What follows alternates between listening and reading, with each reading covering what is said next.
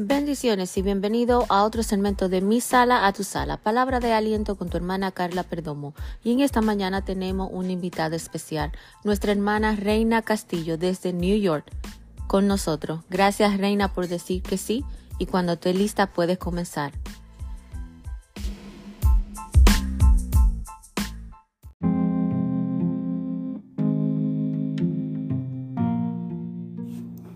Dios te bendiga amado oyente, en esta preciosa mañana quiero bendecir el nombre del Señor, ¿verdad? Ah, exponiendo su palabra. Mi nombre es Reina Castillo, como ya la hermana Carla lo ha identificado, y estoy muy ah, deseosa, muy contenta de darte esta palabra de parte del Dios Todopoderoso. Oremos al Señor, Dios Padre Celestial, gracias por tu amor y tu misericordia, gracias por lo que tú has hecho en nuestras vidas, para gloria y honra tuya, Señor. Ayúdame, Señor, a exponer tu palabra y que sea de bendición para cada oyente en este precioso día.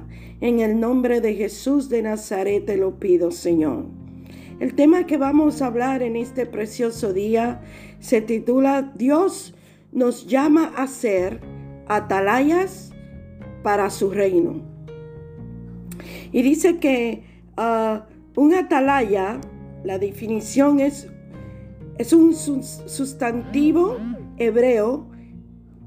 Un sustantivo hebreo para atalaya es zafat y significa estar a la mira de, espiar o vigilar.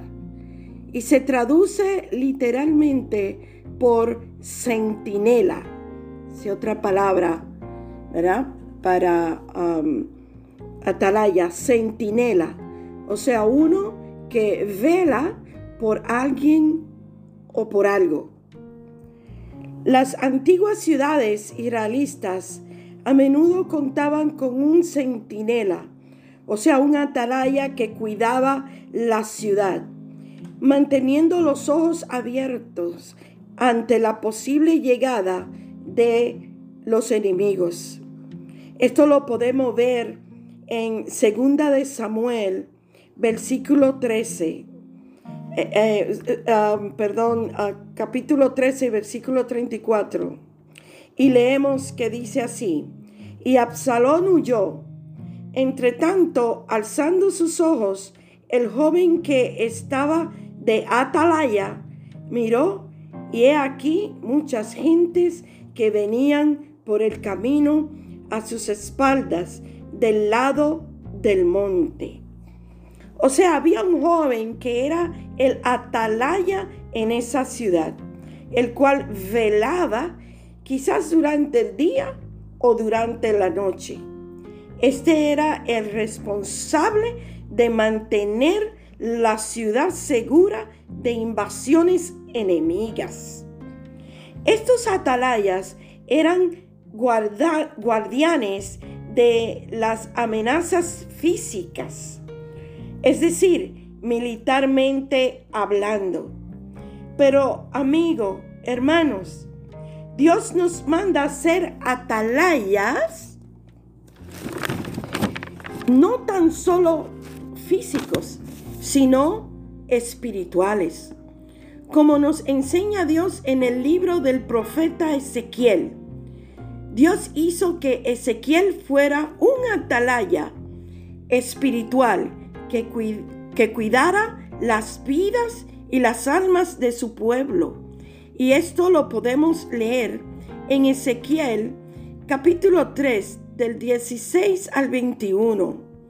Dice, aquí el Señor le dice al profeta, te he puesto por atalaya a la casa de Israel.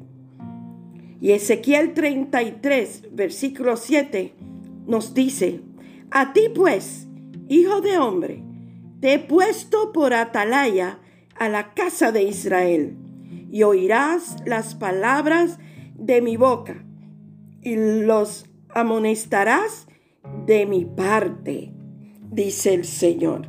O sea, la atalaya espiritual lleva el mensaje de Dios a las almas y corazones necesitados. Pero el atalaya no habla sus propias palabras, sino que es inspirado, es dirigido por Dios con un mensaje de amonestación, un mensaje de advertencia, con un mensaje de arrepentimiento de pecados, para que escape de la ira de Dios y evite, gloria a Jesús de Nazaret, la condenación del alma. Ese es el mensaje de un atalaya espiritual. Advertirle a los creyentes que se mantuvieran firmes en el Señor y que no se desviaran de la fe. Y por otra parte, advertirle al impío pecador que se arrepintiera de sus pecados para que evitara el destino final de condenación si no se arrepentía. Miremos otro aspecto de un atalaya. Habían consecuencias de parte de Dios para el atalaya que no cumplía o cumplía con su responsabilidad asignada por él. Leemos en Ezequiel 33, versículo 8 y 9. Gloria a Jesús de Nazaret. La palabra de Dios es clara. Bendecido sea Dios, ¿verdad? La palabra del Señor es muy clara cuando nos habla, gloria al Señor, en estos versículos que vamos a leer a continuación. Ezequiel, gloria a Jesús, 33. Bendecido sea el nombre de Jesús de Nazaret. Versículo 8 y 9. Gloria a Jesús. Y dice la palabra del Señor. Cuando yo dijere al impío, impío de cierto morirás. Si, si tú no hablares para que se guarde el impío de su camino, el impío morirá por su pecado, pero su sangre yo la demandaré de tu mano, o sea, de la mano de la atalaya, por no advertir. Y si tú avisares al impío de su camino, para que se aparte de él, y él no se apartare de su camino, él morirá por su pecado, pero tú libraste tu vida. Bendito sea el nombre del Señor. Es una gran responsabilidad la cual Dios nos da a nosotros, sus hijos, los creyentes. Él nos asigna, ¿verdad? Ese trabajo de ser atalaya para su reino. O sea, en el versículo que hemos leído, bendito sea el Señor, si no anunciamos o aconsejamos al impío de su mal camino, seremos responsables de su condenación, porque teníamos la salvación para él, pero no se la ofrecimos. Pero por otro lado, si le advertimos al no creyente y éste no nos hace caso, y prefiere seguir en sus pecados, entonces seremos libres de esa responsabilidad. Dice la palabra, Él morirá por su pecado. Bendito sea el nombre del Señor. Él morirá por su pecado, pero tú librarás tu vida. En conclusión, a esto es que lo único que debe de hacer el atalaya es obedecer. Es el paso que debe de, dar el atalaya, ¿verdad? El mensajero, el que cuida, el que vela por una persona o por una situación. Nuestro deber es obedecer el mandato divino.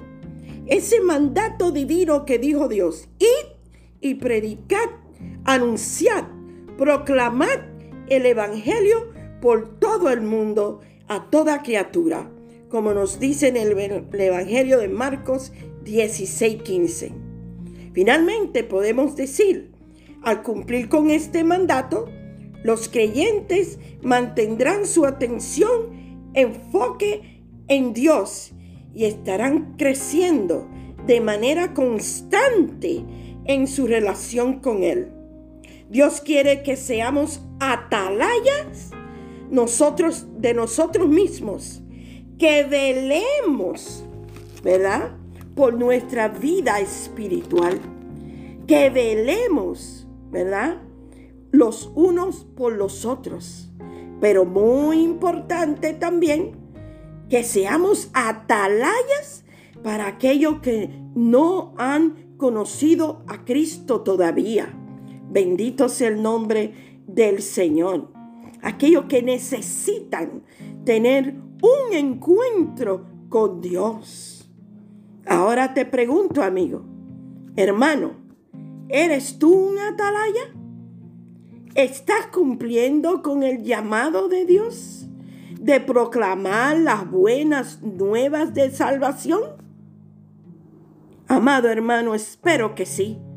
Espero que tú estés obedeciendo ese mandato de Dios de velar por las almas que se pierden, de ir tras ello y decirle, hay una salida para ese problema, hay una salida para ese vicio que tiene, hay una salida para esa depresión que está acabando contigo, hay una salida. Bendito sea el nombre de Jesús. Y esa salida se llama Jesucristo. Por eso, amigo, en este precioso día, a ti te digo que vengas a Cristo. Él te ama y te quiere salvar. Di conmigo esta corta oración, pero dila de todo corazón. Di conmigo, Padre Celestial, en este precioso día, entrego mi vida y mi corazón a ti. Acepto a Jesucristo en mi corazón como mi Dios, mi Señor y mi Salvador. Escribe mi nombre en el libro de la vida. Perdona mis pecados. Soy tuyo, Señor. Amén. Amigos, si ha hecho esta oración, te felicito. Ahora comienzas a ser una nueva criatura. Busca un lugar, un templo donde se estudie la palabra de Dios.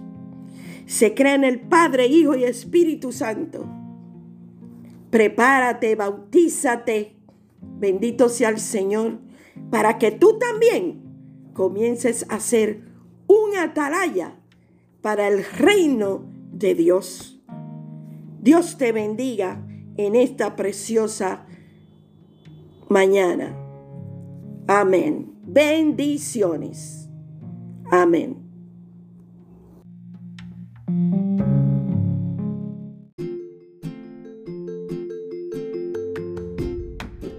Muchas gracias, hermana Reina, por esas palabras, por ese recordatorio sobre la atalaya. El atalaya nos recuerda que debemos de estar alerta y vigilante en nuestra relación con Dios. Y no solamente de estar vigilante, sino de pregonar, de anunciar las nuevas nuevas de salvación, aquella alma que está perdida. Gracias por ese mensaje, hermana Reina. Que Dios continúe bendiciendo su ministerio y Gracias a cada uno de los oyentes por oír de mi sala a tu sala, palabra de aliento con tu hermana Carla Perdomo. Hasta la próxima.